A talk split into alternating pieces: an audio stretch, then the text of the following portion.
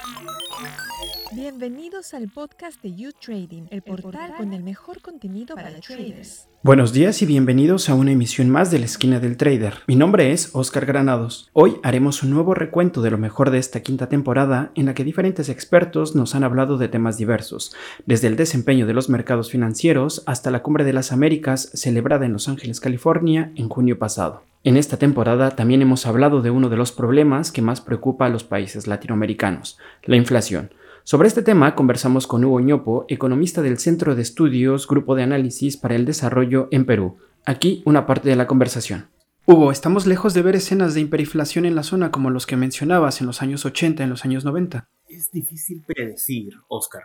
Es difícil tener la bola de cristal para saber qué es lo que va a suceder. Y nuevamente quiero insistir, porque esto depende tanto de instrumentos técnicos, como de instrumentos que tienen que ver con el comportamiento colectivo de la sociedad, que es muy complejo y nuevamente difícil de predecir. Ojalá no lleguemos a esas hiperinflaciones. Ya sabemos de sus impactos perniciosos, especialmente en los pobres. Eh, no, no, no, me atrevo a, a, aventurar una probabilidad de que eso ocurra en tal o cual país, no sabría decírtelo. Ojalá no suceda. ¿Qué nos espera para el cierre de este año? Una mayor inflación implica también una mayor pobreza. ¿Veremos mucho más pobres en la región? Claramente, Oscar, y ese es uno de los grandes problemas, porque dentro de todo, los hogares pudientes tienen diversas estrategias para guarecerse frente al riesgo de una inflación. Los hogares pobres no. Los hogares pobres viven en el día a día. Entonces, si el precio de un insumo de un alimento aumenta en un día, ellos simplemente pues tienen que pagar aquel precio porque de otra manera se quedan sin comer, ¿no? Entonces eh, la inflación afecta particularmente de manera más severa a los hogares pobres. Eh, entonces sí, lamentablemente deberíamos esperar un aumento en la pobreza monetaria de, varios de nuestros países y quizás también aumentos en las pobrezas multidimensionales, las maneras más multidimensionales que tenemos de medir la pobreza en, el mundo, lamentablemente. Y aquí es donde lo que toca por parte de los gobiernos es tratar de pensar en estrategias integrales de apoyo a esos hogares más pobres especialmente, donde se puede pensar en reducciones a los impuestos, como ya mencioné, con su limitada efectividad, pero subsidios más directos, focalizados a esos hogares en forma monetaria, pero también en forma de eh, canastas de alimentos, eh, redes de protección social, comedores populares. Hay que pensar en múltiples estrategias.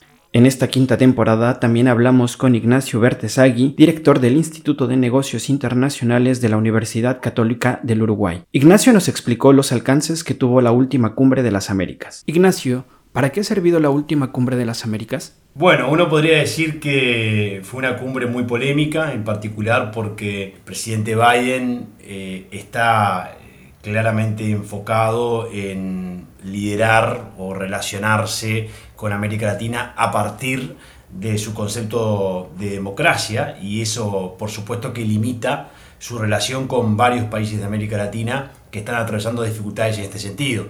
Entonces ya solo el hecho de no invitar a Cuba, a Nicaragua y a Venezuela a la cumbre generó una polémica de otros países eh, que, bueno, que buscaron un, boicot, no participando sus presidentes, fundamentalmente llamativo el caso de México, que era bien relevante su presencia en la cumbre, y eso tiñó, yo diría, de aspectos negativos una cumbre que se sabía iba a ser muy compleja debido al contexto regional y al contexto internacional. Uno imagina que que, ya se sabía de antemano que Biden no iba a invitar a Cuba, a Venezuela y a Nicaragua, eso no estaba en el set de opciones, me parece, y también se sabía que algunos países de la región iban a reclamar en ese sentido y no iban a participar si nos invitaban a todos los integrantes de la región. Entonces eso ya generó de por sí una, una polémica y un resultado negativo en cuanto a cuál es realmente la mejor estrategia que está desplegando Estados Unidos con América Latina. Pero uno puede decir que igual el hecho de que se desarrolle la cumbre, que se hayan presentado algunas propuestas muy de corte general de parte de Estados Unidos, eh, bueno, es un inicio quizás de otros posibles espacios de cooperación entre Estados Unidos y América Latina, pero todavía con poca claridad de parte de la potencia del norte. ¿no? Mencionas algo que destacaron los grandes medios internacionales, la ausencia del presidente mexicano. ¿Por qué era tan importante que asistiera? bueno, eh, lo que ocurre es que la relación de Estados Unidos con América Latina está fundamentalmente centrada en México. En segundo lugar, por supuesto que siempre ha estado la, situación de Cuba, que en este momento está con poca claridad de parte de Biden también, como ocurre con la crisis con Venezuela. Uno no, no ve claridad de parte del gobierno estadounidense en cómo manejar eh, la situación en Venezuela. Eh, y eso, por supuesto, que es fundamentalmente el, foco de atención de Estados Unidos en América Latina. Y entonces México es central en la relación de la región. Y el hecho de que Brasil también demoró su participación, Bolsonaro no tiene una relación cercana a, Biden y esto tiene que ver, no, sé si recuerdas, eh, Oscar, que tiene que ver con la posición que tomó Bolsonaro en su momento con la política interna estadounidense y con el proceso de transición que se dio entre Trump y Biden. Entonces allí Bolsonaro finalmente participa, pero lo hace eh, porque consigue esa reunión bilateral con Biden, si no, no hubiera ido a, la, cumbre y bueno, y México decide no ir, planteando desde un inicio que si no estaban invitados Cuba, Nicaragua y Venezuela no iría. Y México es un actor central en toda la problemática que plantea Estados Unidos con la región. México la, representa en, su agenda más amplia, ya no solo en lo migratorio, más allá de la Declaración de Los Ángeles que México firmó, eh, por supuesto que si se va a discutir en una cumbre, entre otras cosas, sobre eh, democracia y México no está, y no está porque considera que está mal no invitar a Cuba, Venezuela y a Nicaragua, que enfrentan justamente problemas con la democracia, si se va a discutir los aspectos de de seguridad regional, los aspectos de narcotráfico o lo que tiene que ver, por supuesto, con, los asuntos migratorios y México no está participando con su presidente en la cumbre, ya eso, bueno, claro que, afecta a los resultados, sin lugar a dudas. Daniel Herrera, colaborador de YouTrading, nos habló en esta temporada sobre la caída en la cotización de las criptomonedas. Daniel también nos compartió sus expectativas hacia el cierre de este año. Daniel, ¿qué está pasando en el mundo de las criptomonedas? ¿Por qué se ha producido esta dura bajada en su cotización?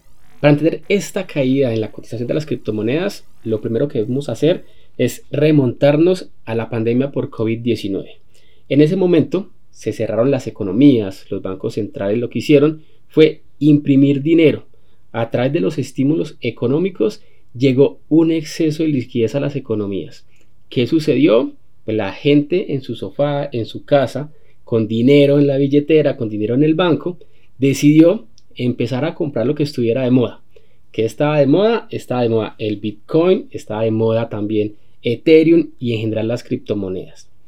Eso sucede con los excesos de liquidez. Se generan muchas compras y la demanda aumenta los precios. Vimos a Bitcoin subir 30, 40, 50, 60 mil dólares. En esos momentos que estaban subiendo todos los precios, la Reserva Federal decía, no, esta inflación que se está dando es transitoria. Pero llegó un momento en donde no soportó más esa inflación. El Banco Central le tocó tomar decisiones como disminuir los estímulos económicos y aumentar la tasa de interés. Y además de eso, la gente empezó a salir. Ya no estaba en sus casas recibiendo un cheque o si lo recibe, puede estar en la calle gastándose el dinero. Como el mercado le da nervios, se asusta, de que aumente la tasa de interés, empieza la liquidación en cuanto a las criptomonedas. Cuando se hace esa liquidación, empiezan a caer con fuerza. El Bitcoin cae nuevamente 50 mil dólares y de ahí es donde empezamos nosotros a hablar de que puede llegar una crisis financiera. Además de eso, empieza la invasión de Rusia a Ucrania. Entonces los mercados se ponen nerviosos siguen aumentando las tasas de interés, siguen disminuyendo los estímulos y se da una liquidación masiva. La oferta supera la demanda. ¿Qué significa esto? Caída. Cae en todos los mercados y golpe fuerte para el mercado de criptomonedas. ¿Qué esperas para el Bitcoin al final de este año? El Bitcoin realmente la tiene muy difícil. Ya vimos que en la caída del 2018 la recuperación tardó casi 11, 12 meses incluso. Y lo que estamos viviendo es que la inflación no para. Si la inflación no para, las entidades reguladoras lo que van a hacer es seguir aumentando las tasas de interés. Entonces yo creería que más o menos en septiembre, octubre, se va a lograr alcanzar un techo en cuanto a la inflación. Y ya en ese momento, las criptomonedas van también a encontrar un suelo, un soporte, y de ahí de pronto cambiar a una tendencia que sea mucho más dado a lo lateral y a lo alcista. Pero sí creo que Bitcoin hacia finales de año podría empezar su recuperación en la medida que alcance un techo la inflación y las tasas de interés ya se equilibren. ¿Se podrá recuperar todo lo perdido hasta ahora? Va a demorarse. Sí considero que recuperar nuevamente los 40, 50 mil dólares va a ser difícil, además que ya no va a haber un exceso de liquidez, pero sí podría ser posible que el Bitcoin nuevamente recupere los 35 mil dólares en el mediano plazo. Desde México, Carlos González Tavares, director de análisis económico cambiario y bursátil en Grupo Financiero Monex, nos brindó algunos consejos sobre invertir en bolsa. Carlos, viendo el desempeño bajista en el mercado, ¿es un buen momento para invertir en bolsa? ¿Qué tal, Oscar? Pues mira, eh, realmente estamos viendo una fuerte volatilidad en los mercados. Sin embargo, creo que esta respuesta depende mucho más del horizonte de inversión. Si atendemos a horizontes de inversión de largo plazo, podemos decir que los niveles actuales que presentan eh, los mercados accionarios, atendiendo principalmente eh, a un tema de evaluación, observamos que ya hay ajustes importantes, ya empezamos a ver valuaciones atractivas, a diferencia de eh, los niveles en los que se encontraban la mayoría de los mercados hacia finales del año pasado, por lo que estos niveles podrían considerarse ya una oportunidad para comenzar a participar en el mercado, sobre todo para aquellos inversionistas que mantienen liquidez y que tienen horizontes de inversión de largo plazo. Para aquellas personas que ya han invertido en el mercado, ¿qué recomendación les das? Pues mira, los que están invertidos en el mercado, eh, creo que eh, vale la pena pues eh, darle una revisada a los portafolios. si lo, que vimos en, este, pues, en estos últimos años es que los mercados ante este escenario de bajos niveles de tasas de interés, pues presentaron muy buenos rendimientos. y, y, actualmente, o bueno, recientemente alcanzamos a ver eh, evaluaciones pues muy elevadas. Eh, sin embargo, con, una, con un escenario de tasas de interés bajas, pues muchos de estos activos seguían teniendo pues un comportamiento positivo. Ahora me parece que es importante atender, ver qué portafolios, qué emisoras tenemos dentro de nuestros portafolios, en qué sectores estamos invertidos y buscar si estas empresas, estos sectores eh, tienen un potencial interesante, si son empresas con buenos fundamentales, con empresas que tienen expectativas de crecimientos en ventas, en utilidades que no están tan apalancadas.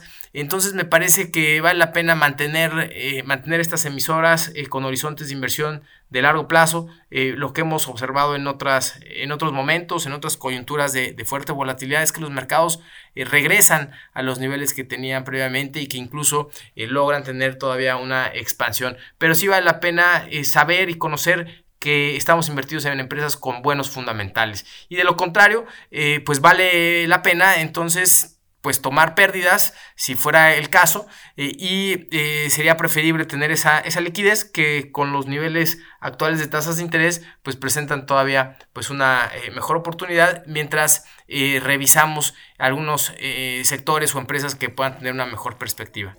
Este resumen de la quinta temporada lo terminaremos con una parte de la entrevista a Gerardo Pajares, experto jurídico en regulación bursátil e inversión en el Buffet Osorio Asociados. Gerardo nos explicó qué son los fondos mutuos. Escuchemos una parte de la conversación. Gerardo, ¿Qué es un fondo mutuo? Bueno, Oscar, un fondo mutuo es un producto de inversión que es un vehículo para ingresar al mercado de capitales, el mercado de inversiones, en el mercado de valores. Está conformado básicamente por el aporte dinerario realizado con el objetivo de rentabilizar una inversión. ¿Quiénes lo realizan? Inversionistas, usualmente personas naturales. ¿Por qué están haciendo mella en el mercado? Bueno, bueno, los fondos mutuos son la principal forma de ingresar al mercado de capitales ah, para los inversionistas retail. En el Perú, por ejemplo, tenemos aproximadamente 350 mil inversionistas en el mercado de fondos mutuos según cifras tomadas de la Asociación de Fondos Mutuos. Entonces, eh, consideramos que, una de las ventajas competitivas que, tiene este producto, a diferencia de otros, son los bajos costos de entrada.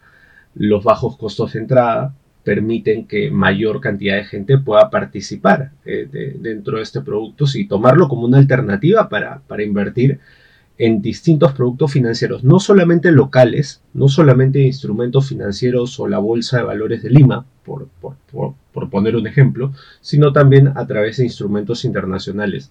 En coyunturas o escenarios de crisis, de repente en el Perú no solamente piensan en invertir en instrumentos financieros peruanos, sino también en abrirse un abanico de posibilidades para invertir en instrumentos financieros internacionales, en la Bolsa de Valores de Nueva York, de Londres, de otros países del mundo y así diversificar. Bueno, los fondos mutuos son una alternativa muy interesante para ingresar a mercados internacionales a un bajo costo de entrada. Muchas gracias por escuchar este episodio. Se despide de ustedes Oscar Granados. La próxima semana, no lo olviden, tendremos un nuevo resumen de lo acontecido en la quinta temporada de la esquina del trader. Hasta entonces.